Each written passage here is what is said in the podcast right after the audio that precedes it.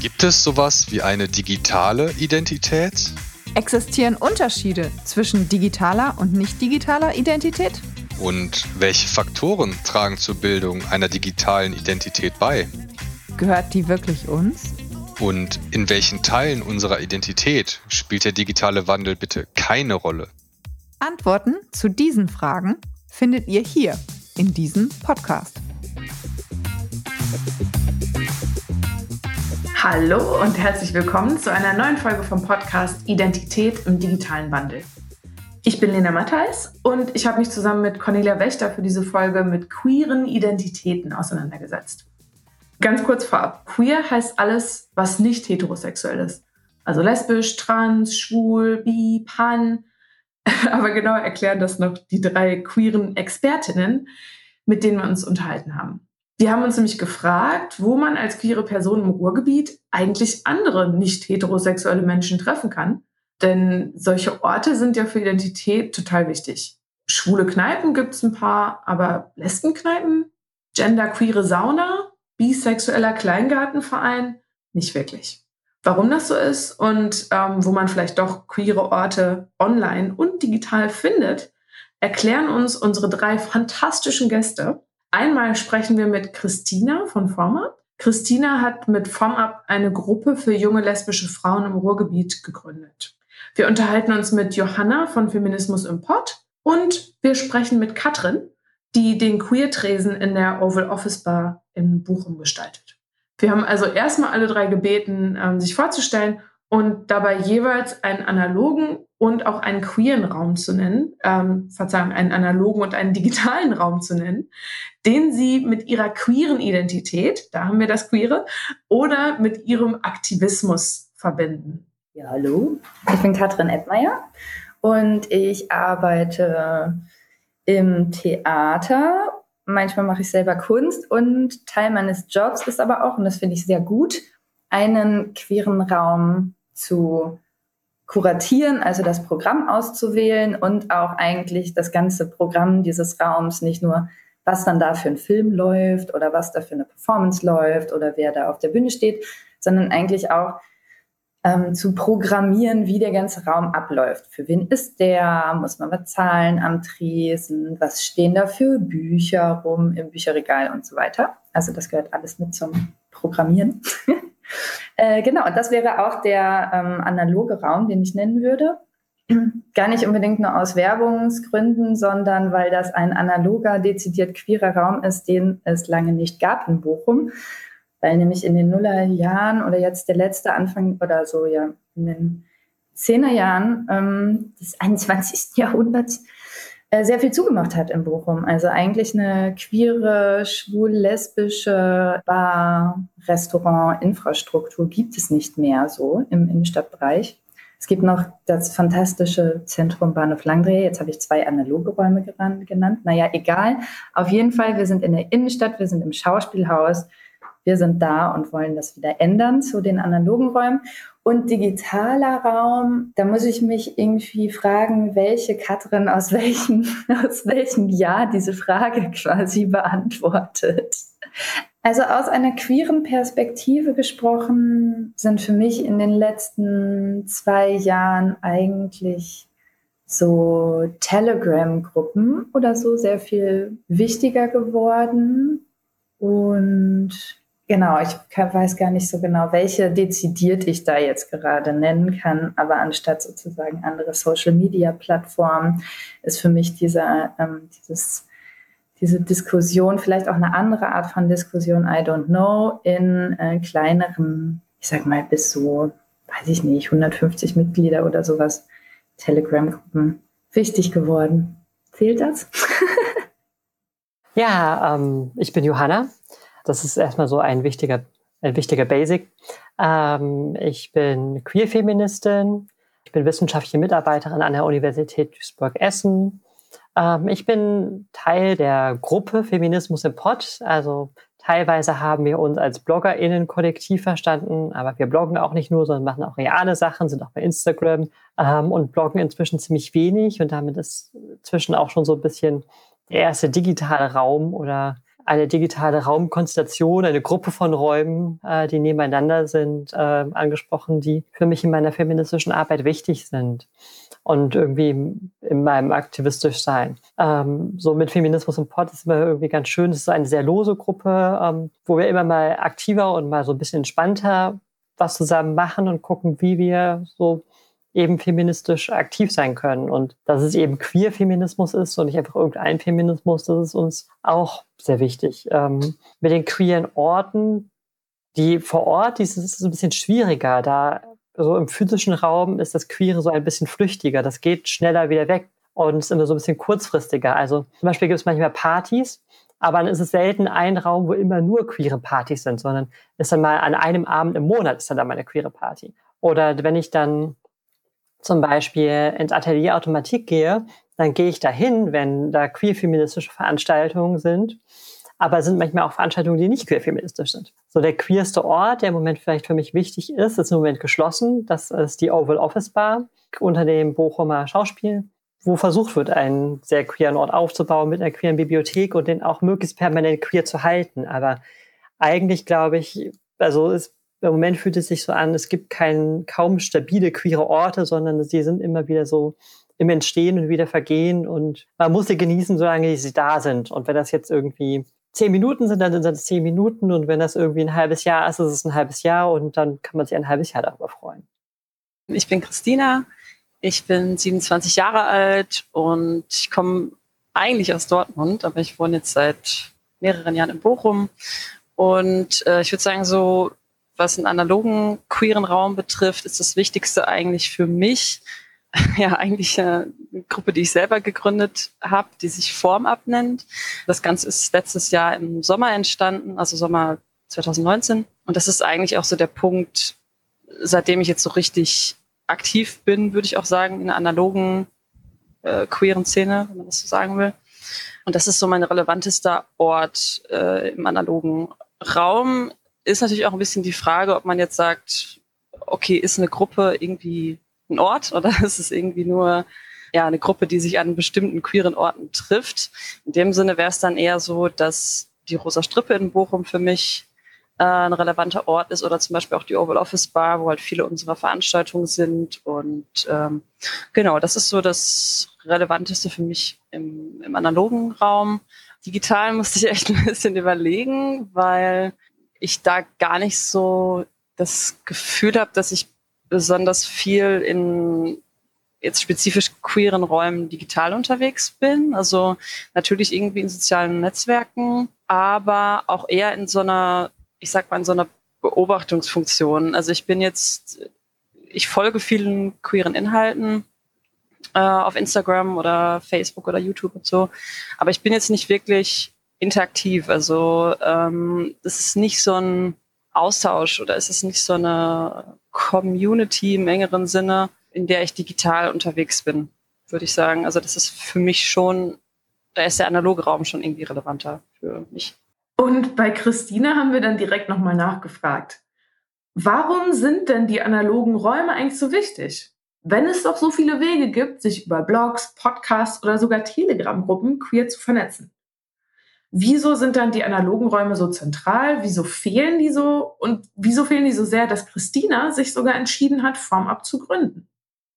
Ein, allein schon diese, ich sag mal so, die Körperlichkeit, die Face-to-Face-Interaktion, die man hat, das ist halt schon, es ist nochmal ganz was anderes und es schafft auch irgendwie ein ganz anderes, also in meiner Empfindung halt, schafft es ein ganz anderes Gemeinschaftsgefühl irgendwie auch noch, als wenn ich halt irgendwie eine Online-Community habe. Also um mal ein Beispiel zu nennen, finde ich eigentlich immer noch ganz, ganz witzig, so da zurückzudenken. Ich war früher, also ist schon echt viele Jahre her so, war ich in so queeren Jugendzentren auch unterwegs. Und das waren so die allerersten, äh, ich sag mal, analogen queeren Räume, die ich damals besucht habe.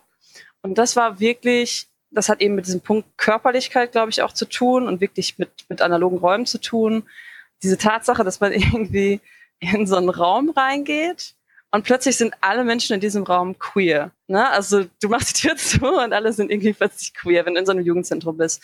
Und dann kommst du halt, bist du dann irgendwie zwei, drei Stunden da und dann gehst du raus und dann musste ich mich manchmal echt so, also habe ich diesen Raum verlassen und musste mich teilweise so wieder mir in Erinnerung wecken, ach ja, jetzt sind wieder alle hetero, so, ne? Also okay, wir haben jetzt also schon gesammelt, dass queere Räume wichtig sind. Äh, digital, aber auch analog.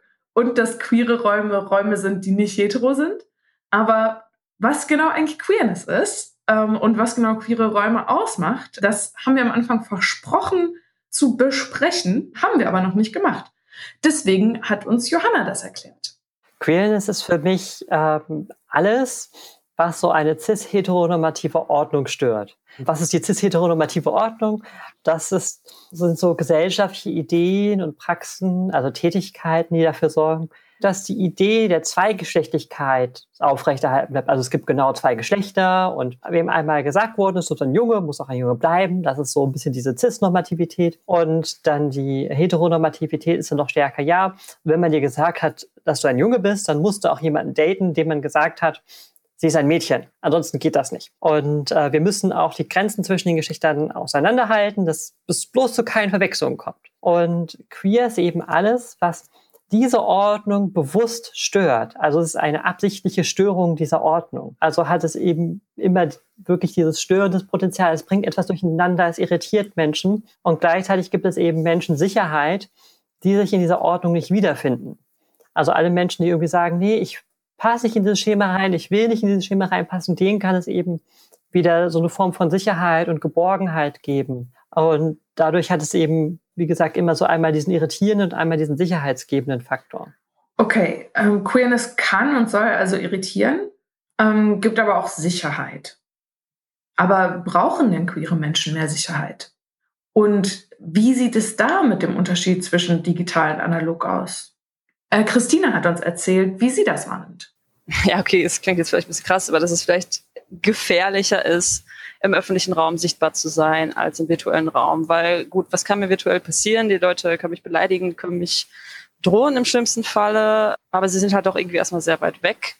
Und in einem öffentlichen Raum ist eine Sichtbarkeit, ja, natürlich irgendwie, es ist irgendwie immer ungewiss, wie die Leute reagieren. Ne? Und das eben, es gibt ja ganz unterschiedliche Formen auch von queerer Sichtbarkeit in einem öffentlichen Raum. Das kann irgendwie ein Pärchen sein, ein queeres Pärchen, was durch die Gegend läuft. Es kann CSD sein. Es kann einfach schon eine Person sein, die nicht äh, genderkonform aussieht.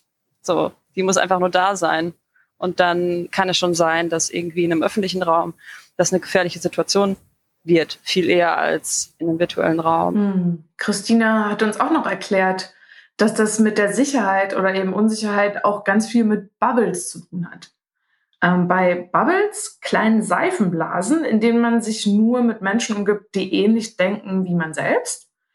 Denkt man meist an Social Media, aber Christina erlebt das eben auch analog. Aber es ist natürlich auch ganz spannend, weil ich, ich meinte ja gerade so eigentlich, man, als hätte man nur im digitalen Raum diese Bubbles, aber eigentlich hat man sie ja auch im öffentlichen Raum, ne? Wenn man so merkt, äh, okay, wenn ich im Bochum Ehrenfeld rumlaufe, traue ich mich jetzt vielleicht eher irgendwie die Hand meiner Partnerin zu nehmen, als wenn ich in, keine Ahnung, Innenstadt oder wo auch immer bin, so, ne? Ähm, sind ja letzten Endes auch Bubbles eigentlich. Hm, und vielleicht hört das jetzt die eine oder andere Person und denkt sich, naja, aber heutzutage kann man ja überall Händchen halten, auch wenn man nicht hetero ist. Leider gibt es aber trotz Ehe für alle und CSD-Partys noch ziemlich viel Diskriminierung gegen queere Menschen. Katrin erlebt das leider auch und sieht gerade in Deutschland viel Diskriminierung und auch Rassismus. Ja, auf jeden Fall gibt es diese äh, Diskriminierung, definitiv. Also es gibt, wir sind alle in rassistischen und transfeindlichen und auch homofeindlichen ähm, in Gesellschaften aufgewachsen. Und oder der sehr deutsche Reflex, zu behaupten, man sei ja zu 0% rassistisch oder antisemitisch oder transfeindlich oder sonst was, sondern man hätte da irgendwie eine reine Weste und sei ja kein Rassist, keine äh, Rassistin. Das findet sich definitiv vor allem im deutschsprachigen Raum auch innerhalb unserer Community und es ist einfach nur Bullshit. Wir müssen in unsere Strukturen reingehen. Wer von uns oder von den Hörenden hat denn wirklich ein Antirad-Training schon mal gemacht? Wer von den Hörenden hat sich denn mal damit auseinandergesetzt, dass sie sehr wohl einen, einen, einen Umweg vielleicht gehen, wenn sie, keine Ahnung, nachts durch die Stadt gehen und irgendwie Arab oder Blacks begegnen, so, ne? Also, oder, oder, oder einen Bogen drum machen, äh, ohne Corona. Und das ist total wichtig, sich das irgendwie selber einzugestehen und, glaube ich, in allen Bereichen von Gesellschaft das krass anzugehen. Innerhalb der Community kommen dann krasse Fragen von Exotismus, Orientalismus, von Fetischisierung und so weiter dazu. Absolut. Die auch da wieder mental oder wenn dann auch so Polykontexte noch dazukommen. Es ist doch total, ähm, wie viele Menschen nehmen vielleicht Poly, Erklärung. also wenn man nicht monogame, wenn man nicht monogame Beziehungen führt, wenn man ähm, so entweder emotional poly, also mit mehreren Beziehungen führt oder sexuell nicht monogam. Also ähm, man hat so eine Hauptbeziehung und nebenbei hat man aber noch eine Freundschaft oder eine Beziehung mit einer Dauerknutscherin oder etwas, das sich dann als temporäre Liebschaft oder so bezeichnet. Die Möglichkeiten sind vielfältig, Leute. Äh, aber ein großes Problem dabei ist natürlich, wenn, wenn das so bedeutet, okay, ich nehme irgendwie alles mit und nehme eigentlich mich und meinen Impact, den ich habe auf andere Personen emotional in meinem Verhalten überhaupt nicht ernst. Und das ist gerade in der Community wichtig, dass wir uns da gegenseitig ernst nehmen und dass wir, ey, richtig blöde Situation. Aber hast du mal darüber nachgedacht oder habt ihr ähm, darüber nachgedacht, dass es eventuell für eine Person nicht einfach so super easy peasy ist, auf jeder Party mit irgendwem rumzumachen oder so, weil die Person black ist und als black äh, woman zum Beispiel oder black trans women so häufig exotisiert wird und so häufig einfach nicht ernst genommen wird als äh, emotionale Person. Das ist gerade in unseren Liebesbeziehungen und in unseren freundschaftlichen Gefügen ultra wichtig, dass wir darüber labern. Das ist wirklich wahnsinnig wichtig. Und immer wieder zu gucken, wo man vielleicht doch Vorurteile hat, wo man unbewusst Privilegien nutzt und wo man vielleicht einfach nicht sieht, dass sich jemand anders nicht sicher fühlt und direkt als ja, irgendwie anders wahrgenommen wird. Das ist in jeder Gemeinschaft unglaublich wichtig. Johanna hat uns erzählt, wie solche Diskriminierungserfahrungen gerade auch online leider ganz schnell passieren. Ähm, und sie hat aber auch berichtet, äh, wie ihre Gruppe Feminismus im Pott sie da unterstützt und ähm, ja, so eine Art Filterfunktion hat, damit zumindest nicht alles direkt an sie rankommt. Ja, also bestimmte Dinge im Online-Aktivismus, da ist, also im Online-Aktivismus handle ich ja viel über das Feminismus im Pott-Kollektiv und das kann dann auch so ein ganz guter Filter sein, ein ganz gute, eine ganz gute Zwischeninstanz. Weil wenn ich dann da zum Beispiel einen Artikel rausbringe, wo es irgendwie um die Rolle von Transweiblichkeiten geht, dann ähm, werde ich nicht direkt angegriffen, sondern dann wird zum Beispiel bei Facebook gibt es dann ganz viele negative Kommentare und kritische Kommentare und die gehen halt aber erstmal an Feminismus und Pod und die gehen nicht an meine Adresse, die sind nicht sofort mit mir, meiner Person in meinem Account verbunden. Und diese Pufferfunktion kann dann total wichtig sein von diesen feministischen Kollektiven. Und auch genauso, dass ich nicht dafür zuständig bin, diese Kommentare zu moderieren, sondern dass ich dann irgendwie Menschen habe, mit denen ich verbündet bin, die dann eben emotional nicht so betroffen sind, die dann eben hingehen können, widersprechen können und ähm, in Diskussionen gehen können, auch einfach sagen, nee, diese Diskussion lohnt sich nicht mehr, die lösche ich jetzt. Also es sind auf jeden Fall Erfahrungen, die immer und immer wieder da sind. Und ähm, sobald man irgendwie auch nur eine mittelgroße, auch eine kleine Plattform hat, passiert es eben, dass Leute sich dann ähm, dagegen setzen und anfangen, ja, dagegen zu kämpfen, gegen die ähm, queerfeministische Idee, dass alle Menschen unabhängig von ihrem Körper und ihrer Identität den gleichen Respekt verdienen was ich ja sehr traurig finde, dass man gegen diese Idee ähm, kämpfen muss oder will aus irgendwelchen Gründen. Und ich versuche mir eben äh, in meinen Offline-Spaces sehr sichere Räume zu schaffen. Aber auch das ist irgendwie, äh, das funktioniert eben mal besser und mal schlechter, denn es gibt ja immer noch so die, so die allgemeine Öffentlichkeit. Und ich habe dann schon auch irgendwie mehr Sorgen, wenn ich höre, dass so jeder fünfte Mann die AfD wählt weil ich dann eben auch durch die Fußgängerzone denke und denk, sehe, okay, jeder fünfte Mann, den ich sehe, ähm, sympathisiert mit dieser Ideologie, mit dieser Idee, die die AfD hat, die eben auch feindlich gegenüber feministischen Menschen ist. Und das passiert dann eben, also, und ganz sicher ist man auch tatsächlich nicht in, in queeren Räumen. Also, es gab auch mal ähm, in Trier ein Sommerfest äh, von, von einer queeren Institution, ein, einer, einer Kneipe, wo viele queere Veranstaltungen stattgefunden haben. Und äh, da gab es dann eben auch einen Mensch, der irgendwie äh, mir an den Hals gefasst hat, um zu erfüllen, ob ich einen Adamsapfel habe oder nicht, noch bevor er irgendwie Hallo oder nicht gesagt hat. Und das ist einfach keine schöne Erfahrung, wenn man gerade auf einem Sommerfest ist, auf einmal hat man so die Hand von einem fremden Menschen am Hals. Das ist ein, und das führt dann eben zu so einem Gefühl der beständigen Unsicherheit. Also selbst wenn auch nicht dauernd was passiert, weiß man nie, in welchen Situationen man denn jetzt sicher ist und man nicht sicher ist. Und das ist so das eigentliche Problem. Es ist irgendwie schwer, es zu sehen, ist es jetzt ein sicherer Ort, ist es jetzt ein Safe Space oder nicht? Und genauso ist es eben mit so subtilen Formen der Diskriminierung irgendwie. Wenn man irgendwie da sein darf, aber irgendwie doch nicht vollständig dazugehört, dann ist immer so die Schwelle. So, bin ich jetzt übersensibel? Oder ähm, so, wenn ich jetzt was sagen würde, würde ich sagen, nein, ist doch alles okay. Und wenn man eben nichts sagt, bleibt vielleicht dann noch so ein negatives Gefühl zurück.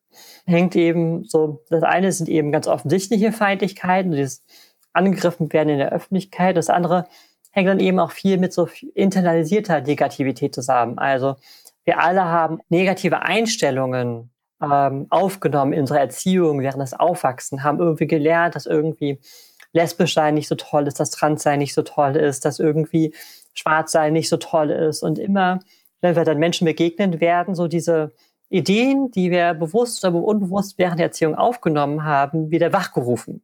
Und dann als Einzelperson weiß man eben nie genau, die Person, die mir jetzt gegenüber sitzt, hat sie sich jetzt damit auseinandergesetzt oder nicht? Ähm, oder auch wenn es ums Dating geht, will die Person mich jetzt nicht daten, weil es einfach nicht klickt? Oder klickt es nicht, weil die Person einfach noch ganz viel internalisierte Negativität hat, noch ganz viel internalisierte Feindlichkeit? Und das ist ja auch etwas, nichts, was man einfordern kann, was einen dann auch manchmal so ein bisschen hilflos zurücklässt. Also Hilflosigkeit ist wirklich kein schönes Gefühl. Aber sowohl Johanna als auch Katrin haben jetzt viel von Internalisierung gesprochen ähm, und haben damit auch erklärt, wie die diskriminierende Person, die dieses Gefühl der Hilflosigkeit oder Unsicherheit auslöst, vielleicht manchmal und ich meine wirklich nur manchmal nicht mal mitbekommt, was sie da eigentlich macht. Ich nehme jetzt auf jeden Fall mal ein paar Minuten, um drüber nachzudenken, wie ich achtsamer mit meinen Mitmenschen umgehen kann. Und gegenseitige Achtsamkeit ist natürlich besonders in diesem seltsamen Jahr besonders wichtig. Bevor wir uns verabschieden, erklärt uns deswegen jetzt äh, Katrin noch, warum man Covid-19 als Kontrastmittel für die Gesellschaft sehen kann. Oh, und ähm, eine kurze Anmerkung. Katrin spricht manchmal von NB-Personen. Das steht für Non-Binary oder nicht-binär. Ähm, das sind also Personen, die sich weder als männlich noch als weiblich identifizieren ähm, und sich außerhalb des binären Geschlechtermodells bewegen wie in so vielen Bereichen hat die ähm, Pandemie weniger verändert, als man denkt, sondern vor allem die eh schon existierenden äh, Brüche krass gehighlightet. Also eine Freundin von mir hat in ihrer Arbeit, ihrer performativen Arbeit, Messy History Lessons, richtig gut übrigens, äh, äh, gesagt, den Satz geprägt, Covid-19 ist das äh, Kontrastmittel, was unserer Gesellschaft gespritzt wurde. Und das ist denke ich auch, was unsere Medien, mit denen wir uns so stark umgeben, angeht, ein Fall. Also die digitalen Räume schaffen total viel. Sie ermöglichen, gerade auch, ähm, wenn ich das anbinde an eine queere Perspektive, sie ermöglichen globalen Austausch und Vernetzung. Sie ermöglichen wenn ich äh, zum Beispiel nicht überall hin und her fahren kann oder sowas. Einfach eine Organisation, um Sachen am Laufen zu halten, sage ich mal wenn man Internetanschluss hat, wenn man die Netzabdeckung hat, wenn man die Devices hat. Also gerade bei, wenn der ähm, über die Kategorie Klasse haben wir noch gar nicht gesprochen, eigentlich als Teil von, und das, ich möchte das auch nochmal ganz klar sagen, jede Klasse, ja, egal ob Homo, Trans, Bi, NB, sonst wie was, ja. Es kann zwar sein, dass Menschen, die mehr Support haben in ihrem Umfeld, es eher performen, nach außen zeigen, tragen, andere Outing-Formen für sich finden, etc. etc. aber wir sind überall. Wir sind überall. Wir sind in euren Familien, wir sind in euren Kegelclubs, wir sind in eurem Parteiverein, wir sind sogar auf eurem beschissenen Nazi-Konzert. Wir sind überall. Queer Invasion. Und äh, ja, aber auf jeden Fall, das, ähm, das ermöglicht super viel, aber man muss halt die Ressourcen haben. Man muss, wenn es keinen Computer fürs Kiddo gibt oder so, dann ist es extrem schwierig, irgendwie Homeschooling zu machen da dann auch noch reinzugehen, wer macht denn den Scheiß zu Hause? Was ist da mit Ein-Eltern-Familien? Das ist schon mal ein krasser Workload. Und wenn du dann eine Zwei-Personen-Familie hast, weil du nicht in einem Polykontext lebst oder Zwei-Eltern-Familie hast, ja, interessanterweise ist es so, dass die Care-Arbeit von ähm, als Frauen gelesenen Menschen zu einem riesigen Prozent gemacht wird. Was ist genau in der akademischen, in der ganzen akademischen Sparte hat man gesehen, die, die Paper, die von Typen eingehen, sind über 30 Prozent irgendwie angestiegen, weißt du? Ja, und was ist mit diesen ganzen, mit den ganzen äh, äh, als Frauen sich identifizieren oder trans- oder NB-Personen im akademischen Business? Die, was, ja, was machen die, ne? Also ähm, diese, diese, das verändert sich nicht durch einen ähm, vermeintlich einfacheren Zugang zu Ressourcen. Aber also natürlich total cool, dass ich bei einem, oder dass Matthias, ein Freund von mir, der sehr viele queere Roleplays macht, irgendwie zu so einem Meeting dann gehen kann, weil diese Roleplay-Authors, also ähm, so Pen-and-Paper-Rollenspiele, die spielt man, da denkt man sich, ich bin ein anderer Charakter und dann spielt man zusammen eine Community. Das wurde vor allem von ähm, äh, sich als Männer lesenden Leuten äh, gespielt. Ihr kennt das vielleicht bei Stranger Things, ne? So, die, die Boys, die zocken immer diese äh, Rollenspiele. Daher ist das so ein bisschen, ich sag mal, im Mainstream in den letzten Jahren nochmal aufgepusht, auch außerhalb dieser Szene. Das Problem ist aber, das sind immer so männliche Settings, Monster, Waffen, äh, irgendwelche imperialistischen Armeeorganisationen. Und gerade queere RollenspielerInnen verändern das. Es gibt super geile neue Narrative. Und durch diese ganze Corona-Gedöns, alles ist auf einmal online. Das heißt, eine globale Vernetzung unter Interessensgleichen, ja, mega gut. Also genauso wichtig wie überall die Spielräume sind, damit irgendwelche Boys irgendwie ihre Tabletops ähm, äh, organisiert kriegen und irgendwie man man neue schöne glitzernde Würfel sich kaufen kann. So ist es halt irgendwie auch als Meeting Point geworden. Jetzt so als ein Beispiel in der Pandemie über eine globale Vernetzung. Aber ich glaube, wir haben alle gemerkt, wie wichtig es ist, dass wir analoge Räume haben, dass wir uns treffen, dass wir uns sehen, dass wir unsere Beziehungen zueinander aufbauen, dass wir eine Berührung brauchen, dass wir Körper haben. Also Männer tun ja gerne mal so, als gäbe es keinen Körper. Körper, das ist was für Frauen, wenn man jetzt mal in dieser binären gesamtgesellschaftlichen Idee bleibt. Und das ist ein totales Problem. Also äh, können wir bitte mal wahrnehmen, dass wir einen Körper haben, der Bedürfnisse hat. Und gerade wenn es mir schlecht geht und ich kann, wenn es der Person, die ich mag, schlecht geht und ich kann sie gerade nicht umarmen, aus Verantwortung, weil die Person zum Beispiel Risikogruppe ist. Und dieses, dieses Gefühl, nicht drüber weggehen, einfach mal behalten und irgendwie sich darüber nachdenken, was uns das an Solidarität und was uns das an direkter, ich sag mal so, leiblicher Kopräsenz, man ist gemeinsam mit den Körpern in einem Raum, was uns das eigentlich geben kann. Wow, ich weiß ja nicht, wie es den HörerInnen geht, aber ich weiß ganz genau, wovon Katrin da spricht. Aber ganz bestimmt können wir gemeinsam auch zu Pandemiezeiten mehr Solidarität erreichen. Queer, nicht queer, online, offline. Conny und ich haben in den Gesprächen für diese Folge ziemlich viel gelernt. Ähm, wir fanden den Austausch echt super und wollen uns daher nochmal ganz herzlich, solidarisch und queer bei Johanna, Christina und Katrin bedanken. Wir hoffen, dass das Hören auch Spaß gemacht hat und äh, freuen uns schon auf die nächste Folge Identität im digitalen Wandel. Falls ihr in der Zwischenzeit die Gruppen und Orte, die wir heute kennengelernt haben, mal unter die Lupe nehmen wollt, sind Feminismus im Pod, Form Up und auch die Oval Office Bar in der Beschreibung verlinkt. In der nächsten Folge Identität im digitalen Wandel geht es übrigens nicht um queere Identitäten, sondern um SSI, Self-Sovereign Identities und Blockchain Identities. Es wird also ganz high-tech und super spannend. Bis bald!